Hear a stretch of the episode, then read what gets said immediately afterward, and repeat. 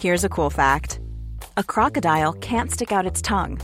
Another cool fact you can get short term health insurance for a month or just under a year in some states. United Healthcare short term insurance plans are designed for people who are between jobs, coming off their parents' plan, or turning a side hustle into a full time gig. Underwritten by Golden Rule Insurance Company, they offer flexible, budget friendly coverage with access to a nationwide network of doctors and hospitals. Get more cool facts about United Healthcare short term plans at uh1.com. Eu sou Mário Persona e essas são as respostas que eu dei aos que me perguntaram sobre a Bíblia.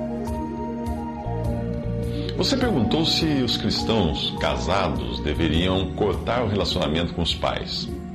A sua dúvida está em relação aos, uh, em como interpretar o versículo que diz: Por isso deixará o homem seu pai e sua mãe, e se unirá à sua mulher, e serão dois numa carne. Efésios 5,31.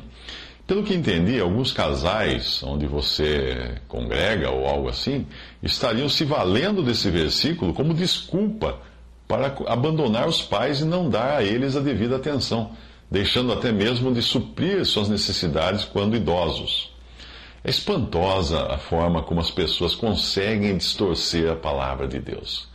Eu já tinha ouvido falar de outro caso, no qual a alegação era de que, baseado no mesmo versículo, apenas o homem deixava seu pai e sua mãe, mas a mulher não.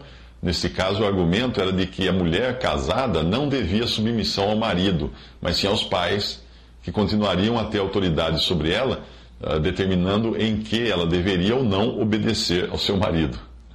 O que mais irão inventar para distorcer a palavra de Deus, não é mesmo?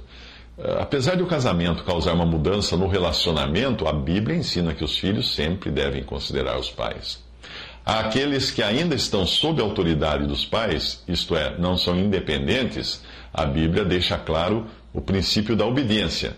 Colossenses 3,20 fala: Vós filhos, obedecei em tudo a vossos pais, porque isto é agradável ao Senhor.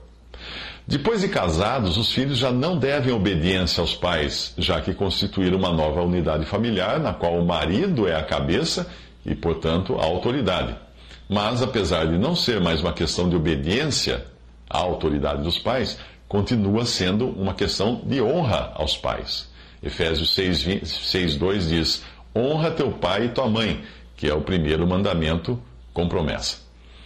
Eh, para aqueles que abandonam seus pais à própria sorte, com a desculpa de que o matrimônio colocou um ponto final nos relacionamentos familiares, eu não posso pensar em uma passagem melhor do que esta. Porque Moisés disse: Honra teu pai e a tua mãe. E quem maldisser ou o pai ou a mãe, certamente morrerá.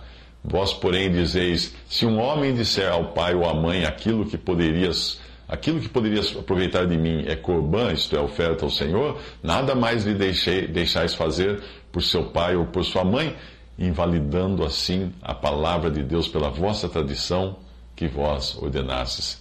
E muitas coisas fazer semelhante a essas. Marcos 7, de 10 a 13. Outra passagem também, 1 Timóteo 5, 8. Se alguém não tem cuidado dos seus, dos seus familiares, e principalmente da sua família, negou a fé, e é pior que o infiel.